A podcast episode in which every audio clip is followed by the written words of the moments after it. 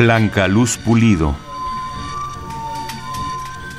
Poeta, traductora y editora mexicana, nació en 1956. Ha colaborado en publicaciones periódicas como Revista Casa del Tiempo, La Jornada Semanal y la Revista de la Universidad de México.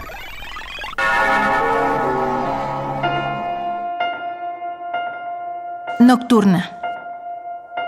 Contra la idea, inscrita en mármol, contra las superficies y su rapidez, tengo los sueños. Cada noche espero el momento de hundirme en su papel en blanco manuscrito de sombras vivas esperándome. Cada noche cumplen la promesa de volverme nadie por unas horas. Cada mañana soy solo uno de sus ahogados en la playa del amanecer. Nocturna, Blanca Luz Pulido. Un poema al día. Selección de Felipe Garrido. Radio UNAM.